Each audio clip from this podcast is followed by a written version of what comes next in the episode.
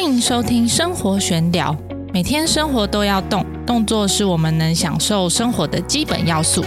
让我带你从物理治疗的观点，生活化的闲聊，一步一步的认识身体吧。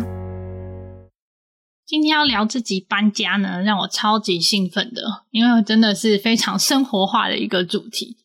这就是从我生活当中取材而来的一个主题。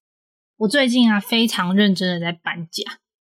那由于我又是一个非常急性子的人，不太能接受搬家的时候一堆纸箱堆在新家之后，我们再慢慢整理，所以我都是先搬一些，然后整理一些，再回家搬一些，再整理一些，这样一直不停的重复循环这个搬家的过程，整整持续了大概一个半礼拜左右。可是啊，在前三天的时候，就是搬第一天、第二天到第三天的时候，是最密集的。就每天至少这样不停的搬东西啊，然后整理啊，又搬东西，不停的重复使用身体了十个小时以上。你可以说，身为治疗师的我啊，应该已经超级了解要怎么好好使用自己的身体了，对不对？可是这样子的重复使用身体啊，我的腰、背跟我大腿、小腿还是真的酸痛到一个不行。隔天上班的时候，还请同事直接帮我急救了一下，不然真的根本没有办法上班。所以呢，我就想说，透过这个搬家，然后还有身体酸痛的这个经验，来跟大家聊聊重复使用身体会对身体产生的这个累积性的伤害，还有当这样全身上下都酸痛的时候，到底要怎么处理才会最有效果？那累积性伤害呢？其实它不是一个正式的医学名词，是我自己给它有的这个命名。它其实就是在指说，我们一直重复、一直重复的动作。让身体在每次使用之后到下一次使用之前，没有得到充足的休息时间，我们就必须再继续使用它。那身体没有充分休息的时间呢，就会很容易疲劳，因为没有好好的让组织复原，也没有吃足够的营养来去补充它。当身体疲劳的时候呢，代谢整体的新陈代谢的机能就会下降，所以我们堆积在身体里面一些代谢的废物就会很难排出。这时候呢，它就会累积在你的这个肌肉啊，还有其他的软组织里面，逐渐的呢，就导致酸痛的累积，还有后续其他疼痛的发生。那讲到这里呢，你会想要问我说：“哎，那我是不是只要重复某个动作十次，然后休息半小时，再重复十次，就一定会安全呢？或是我动作呢，一定做几次以内？”就不会受伤，或是做了，比如说超过三十次，就一定会受伤吗？可是好玩的是，我们人体的身体呢都没有标准答案。你的身体的结构跟我的身体都不一样，我们每个人神经肌肉的状况都会有所不同。这也是我觉得这个身体最有趣的地方。在这边，我想要鼓励大家哦，接着未来继续聆听生活玄聊的其他主题的时候呢。我们尽量保持着所谓开放性的思考，撇除我们以往在台湾受教育的模式，就是每个问题都一定会有标准答案，或者一定要拿一百分，都会有正确解答的这种思考。因为我们每个人的身体啊都很不一样，每个人的身体呢都拥有很多的所谓多样性。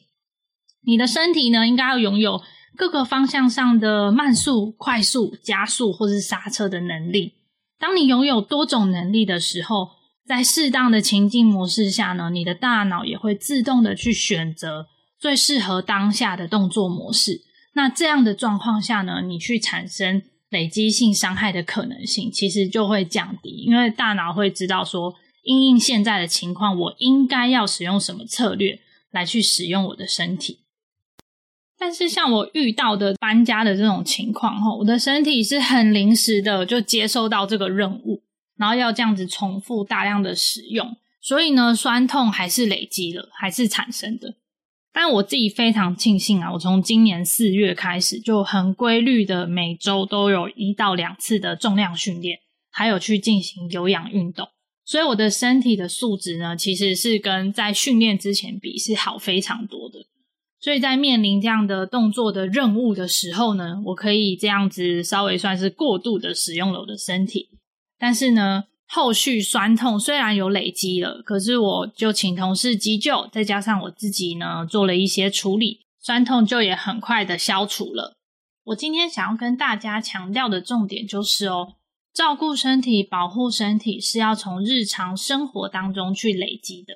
像搬家啊这种突然的、大量的使用身体的情况，就好像你生活当中突然需要支出一笔比较巨大的花费。假设你需要支出五万块好了，可是这时候你银行户头里面只剩下四万块，那你根本就花不出来嘛，对不对？可是如果这时候你的银行户头里面已经有了三十万，那这五万块的急用就不会对于你的财务状况造成太大的影响。所以呢，我们的身体健康其实也是跟你的银行存款是一样的。如果你每周甚至每天都有做一些对自己身体有帮助的事，这边呢不单只是说运动哦，也许是你有花时间好好吃进去营养的食物，也可以是你今天听了一集生活闲聊的 Podcast 而更认识身体。当然呢，也包含你去重训、有氧或上皮拉提斯课等等。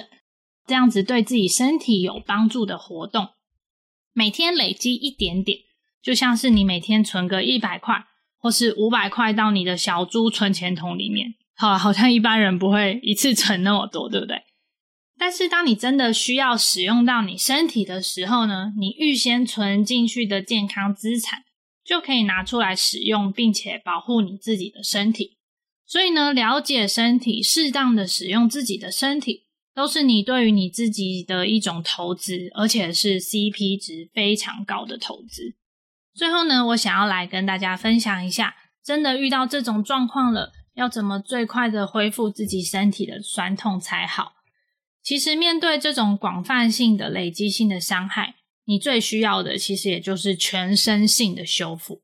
可以做的事情呢，包含了睡觉、泡澡。多喝水，或是去从事低强度的有氧运动等等，这种可以让身体快速修复，并且自己调节到比较好的状态的方法，这些都可以哦。像是睡觉啊、泡澡这种方式呢，就是让身体可以好好的休息。我们前面有说嘛，累积性的伤害就是因为身体没有好好休息，就被迫继续的使用而造成的。所以，如果让身体可以好好休息，就是一个很好的解决办法。可是，我们总不可能搬一个家就请假在家大睡三天，对不对？这样听到这一集的主管老板应该都会蛮想杀了我的。所以，我们可以用其他的方式加速身体的复原，这就包含了多喝水啊，补充一些营养品，可以让身体快一点的去恢复状态。可是，其中最重要的就是，你最好要去花一些时间进行所谓的低强度有氧运动。听到这里，你可能会觉得啊，诶，易璇，你刚刚不是叫我要好好休息吗？为何你还要我去做运动呢？这其实是因为啊，我们身体的设计本来的功能就是要拿来做动作，所以如果你在受伤之后只有休息，身体就会有一点忘记说，诶，要怎么做动作。当我们透过低强度的有氧运动，像是快走啊，或是短时间的登阶、游泳等等，让自己身体稍微微微流汗、微喘的动作。第一个呢，可以让身体不要忘记怎么动作，并且呢，在这个低强度的运动过后呢，身体呢会进行这个微微的调整，然后也让身体有流汗。让你休息之后呢，身体产生的代谢废物可以更快速的排出体外。像是我们治疗所啊，这阵子就接到很多 case，是因为疫情，然后很久没有运动了，对不对？然后疫情趋缓之后，又开始想要运动，结果身体反而比自己在疫情前的时候运动起来的感觉是更不舒服的。这其实都是一样的道理。我们如果没有活动，身体会忘记。那再次活动的时候呢，可能你已经不如从前了。好喽，今天的搬家累积性伤害就跟大家聊到这边，感谢大家今天的收听，生活玄聊，我们下次见。